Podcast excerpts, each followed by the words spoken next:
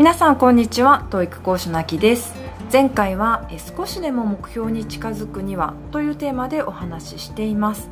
私は数年前からですねジョギングを始めたんですけれどもあんまりこう速く走るっていうことに重きを今まで置いてなかったんですね。ただ、えー、少しの工夫でその速度を少し速めることができたのは、えー、どういうことだったのかということを前回、えー、皆さんにシェアさせていただいております、えもし気になる方がいれば前回の放送をお聞きください、え今回は記憶力についてというテーマでお話ししてみようと思います、え記憶力。え記憶力っていうのは絶対こう学習と切っても切り離せないテーマですよね。例えば、まあ、英語学習で言えば最初単語を覚えるっていうところから始まりますね、えー、単語を覚えれば覚えるほど長文読解楽になっていきますし、えー、覚えれば覚えるほど、まあ、長文読解だけじゃなくて、えー、聞くとか話すっていうこともすごく有利になっていく。だから最初絶対単語は覚えましょうっていう話をしますけれどもやっぱりそこは記憶力勝負になってくるわけです。ですので、まあ、学習と記憶力本当に、ね、密接な関係があるので私もですね記憶力に関する話、えー本で読んだりとかあとは YouTube で、えー、見てみたりとかするわけなんですけれども先日ですね YouTube をいろいろ見ていたら、えー、脳科学者の池谷裕二さんという方が、まあ、どこかで講演をなさっている様子が YouTube で流れてたんですね。でこの方はですね、えー、脳研究をしている脳研究家っていうんですかねをしている方で、えー、っと大学の多分教授ということなんだと思いますね。はい、記憶の研究に励んでいるというふうに、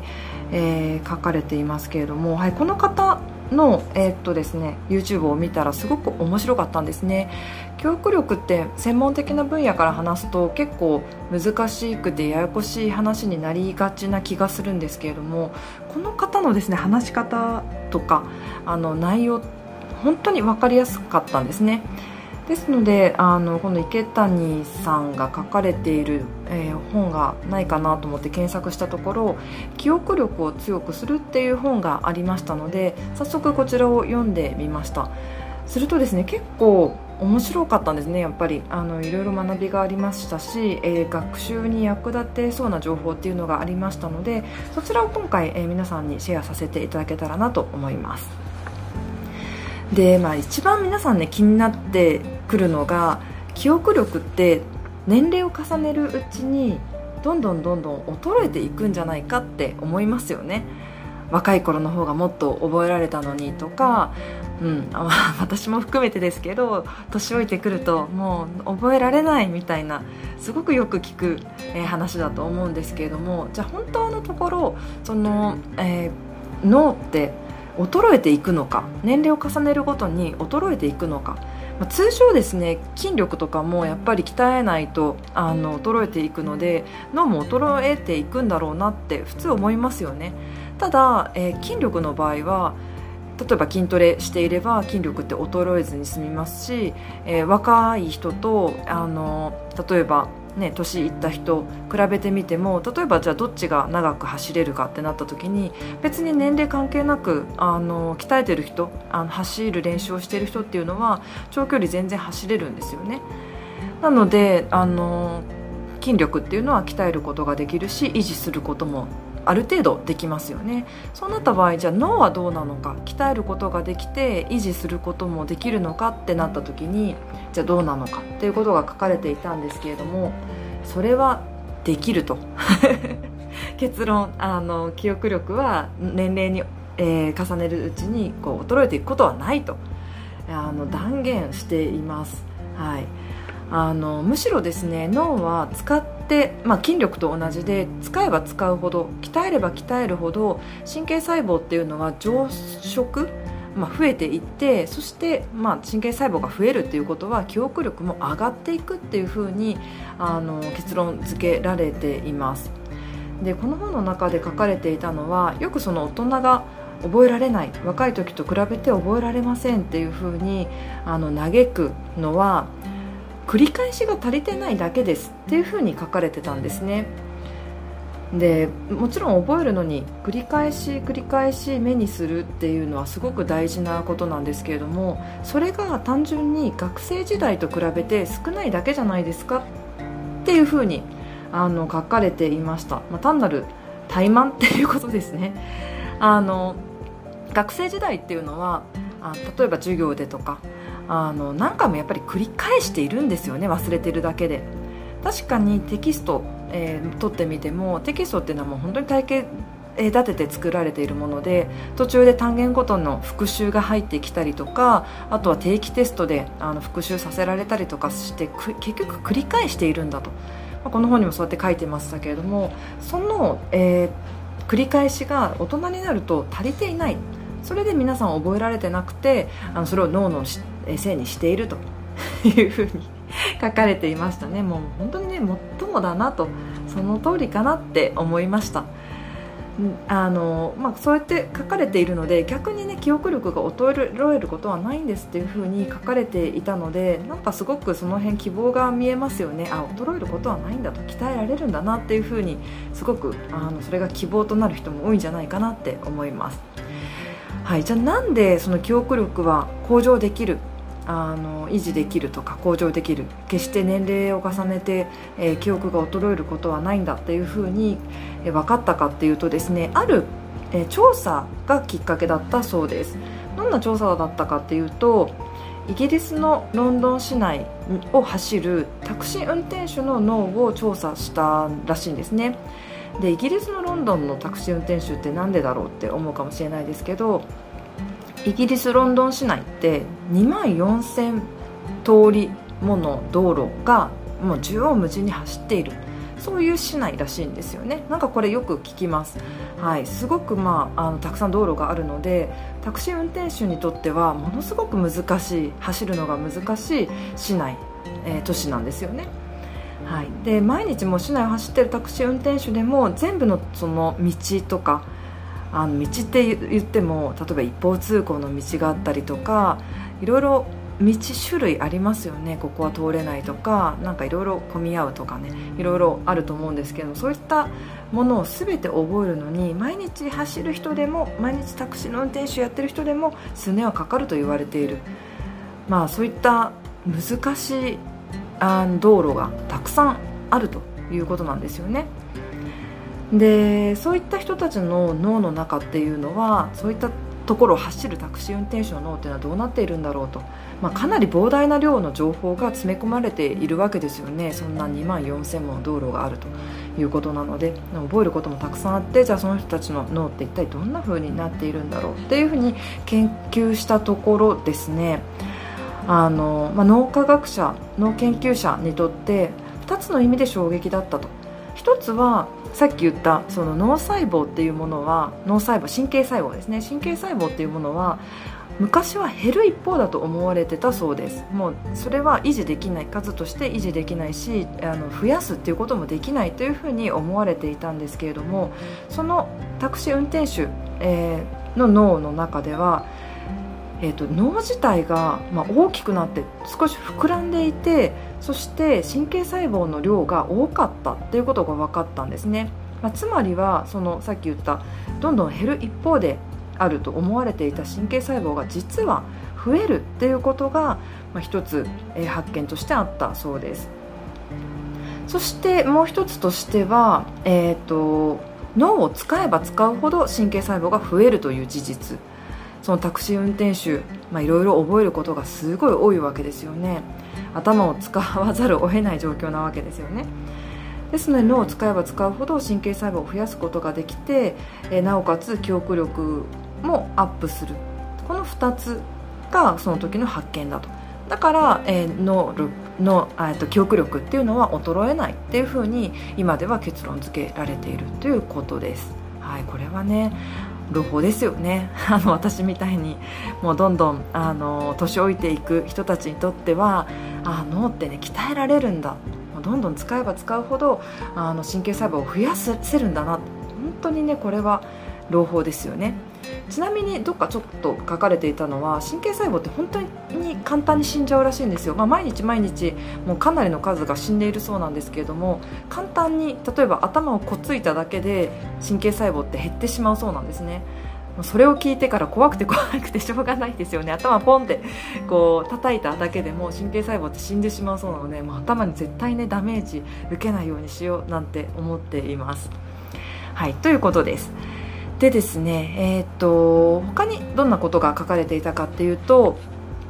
記憶って種類が5つの階層に分かれているそうなんですね。これはね本当に面白かったんですけれども記憶が階層になっていると。えイメージしていただきたいのは、まあ、下から積み上げていく感じでイメージしていただきたいんですけれどもまず一番下、まあ、一番下っていうのが、まあ、下の階層であればあるほど、え生命の維持にとって重要な記憶、えー、もう生きていく上で絶対必要な記憶として一番最初に育まれるというか一番最初に獲得できる記憶なんですけれどもそれが手続き記憶と呼ばれる記憶です。これどんな記憶かっていうとえー、何も意識しなくても毎日できる忘れずに毎日できること。例えば箸を持つっていうのも1回習得すれば忘れないですよね。自転車乗るっていうのも、えー、もう私も多分10年以上自転車乗ってないんですよ。自転車持っていないので。なのであの乗ってないんですけれどもただ乗れるっていう自信がありますね。あの忘れてない。乗り方を忘れずに乗れるっていう自信があります。そういった1回習得すればあのできる忘れないっていうのがこの手続き記憶です。確かに生きていく上で、まあ、絶対必要ですよね。例えば歩き方なんかも1回歩いたら忘れないじゃないですか。どうやってあの足を動かしていいかとかって忘れないのでこれも手続き記憶なんですよね。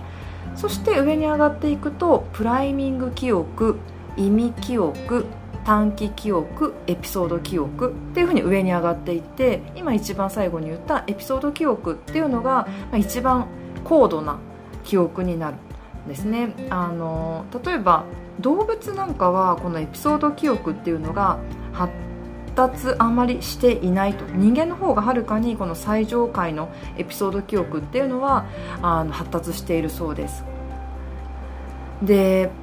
まあその手続き記憶が一番下にあってプライミング記憶意味記憶とつなげていくんですけれどもこの意味記憶って一体じゃあ何なのかっていうとですねこれはもう単純に情報を頭の中に蓄える。例えば、えー、日本人で言えばひらがなカタカナ漢字みたいなものって覚えなきゃいけないですよね。あれが意味記憶なんですよね。であと九九ですね。九九も意味記憶なんですね。で10歳くらいまではこの意味記憶10歳くらいまでにこの意味記憶までが形成されるそうです。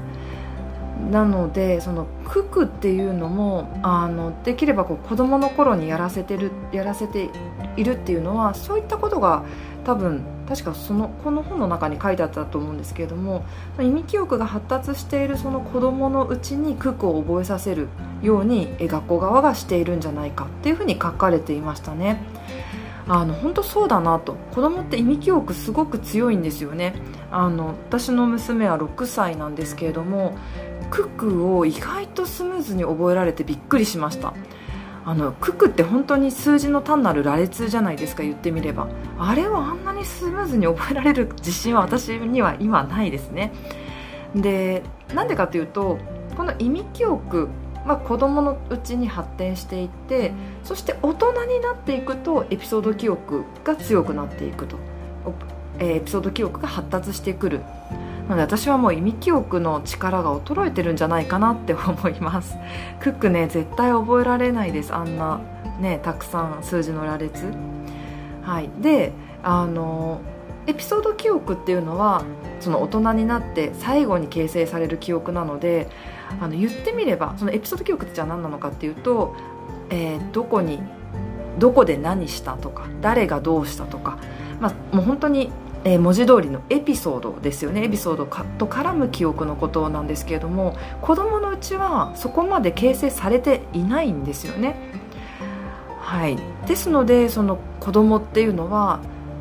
例えば23歳の頃に北海道に行って温泉入って、えー、美味しいもの食べてっていうのも全然覚えてないわけですよね例えば旅行の記憶とか。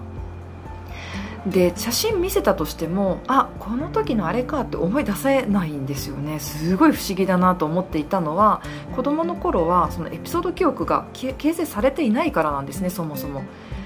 なので全然思い出せないっていうのはそういったところにあるんだなっていうのをこの本を読んで分かりました。で何が言いたいかというと、まあ、私たちあの意味記憶さっき言った九九のようなまあ、なんか情報を覚えるっていうことも、まあ、もちろんできるんですけれどもエピソード記憶っていうのがやっぱり発達してきているのでエピソード記憶で覚えた方が分かりやすい記憶に残るんじゃないかなっていうところですね。例えばその英単語っていうのも、えー、単純に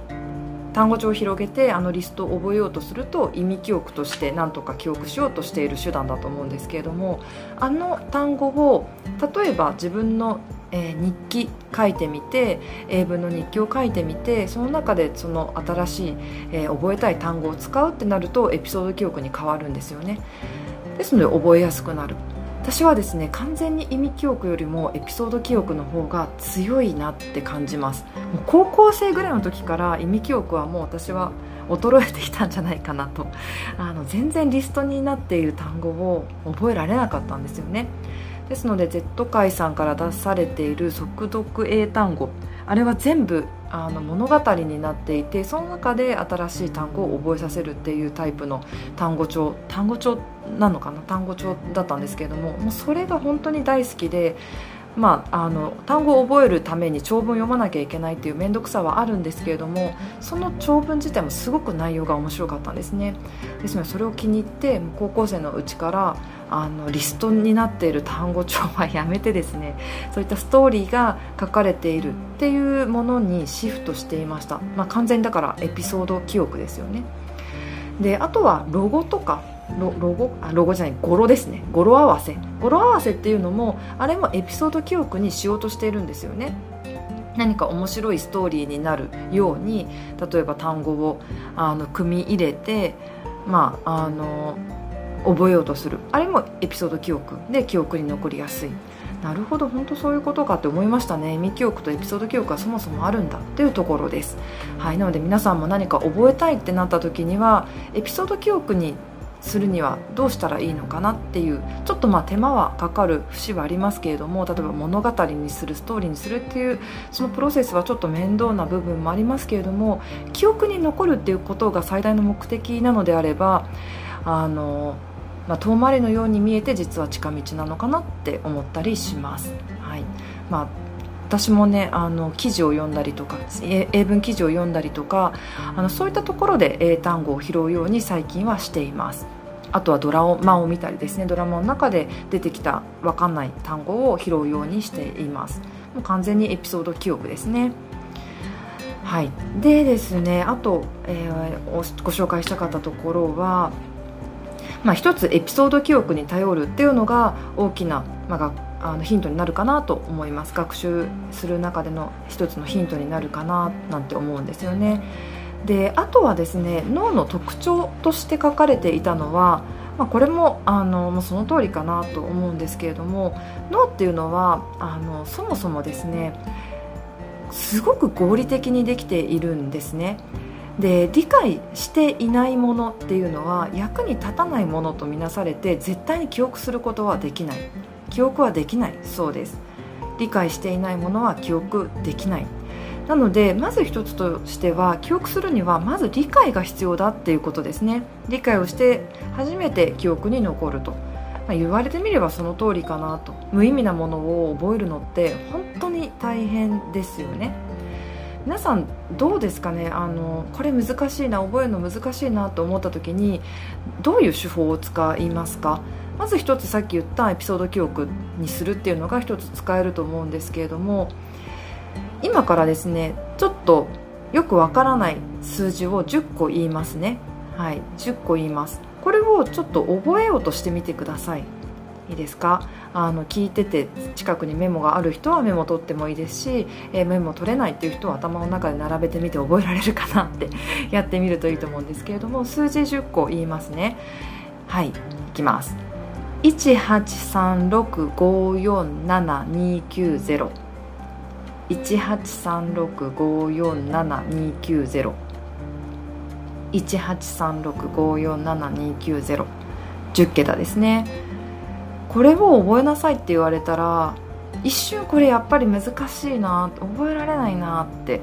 思いますよね。人の記憶って7桁までだったら結構案外簡単に記憶できるそうです。これもそんなこともここの本に書いてあったんですけれども10桁になるとさすがに難しくなってくるんですよね。じゃあどうやって覚えようとするかっていうと一つは法則性を見つけ出すっていうことが大事になってきます。どんな法則があるのかな？ここには何か法則がないかなっていうふうに考えてみる。実はこれ法則があるんですね、え1から数えて1つ飛ばしで読んでいくと13579か。13579っていうふうに1から初めからやって、えー、数えて1つ飛ばしだとそんな感じでですね奇数の小さい順になっているんですね。13579そして次2個目の8から1つ飛ばしで読んでいくと86420というふうに偶数の大きい順から並んでいるっていうことが分かるんですね。この法則性を見つけ出すと一気に記憶に残りますよね。この法則が分かれば記憶がかなり深まる。あの忘れもう忘れないなってなりますよね。長期記憶に結びつけられるわけです。最初はなんとなく覚えてあこれ短期記憶でいけるなって思っても明日には多分忘れちゃいますよね。ただ法則を見つけることによってあの長期記憶に移行できるっていうところです。これは本当その通りですよね。あの法則をつかんで理解につなげていくっていうところですね。であともう一つ提案されていたのがこれはなるほどと思ったんですけれどもあの声に出してみるのがやはりいいっていうふうに書いていました。でなぜなら目の記憶よりも耳の記憶の方が心に残るからっていうふうに書いてあるんですよね。あの動物の進化を見ていくと視覚の能力が発達したのは動物の進化の過程では比較的最近のことだと。なのでつまり長い歴史進化の歴史の中で見てみると動物っていうのは目よりもむしろ耳をよく活用していた。なので耳の記憶っていうのはすごい頼りになるらしいんですよね。で確かにですねあの歌っていうのも歌の歌詞を覚えなさいってもし言われたとしてもそこにメロディーが乗った方が歌の歌詞って絶対覚えやすいですよね。あとここに書いてあるのは、えー、歌例えば古代っていうのはその何か歌に託して子孫に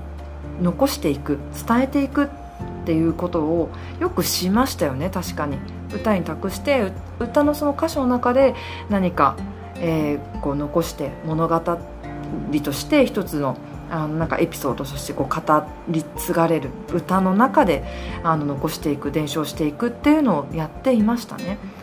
はい、なので歌っていう歌リズム、えー、声に出すっていうこと自体が、まあ、耳の記憶として残っていくっていうふうに書かれています。うん、確かにこれ本当にその通りかなと。私今さっき1836547290って声に出してるじゃないですか。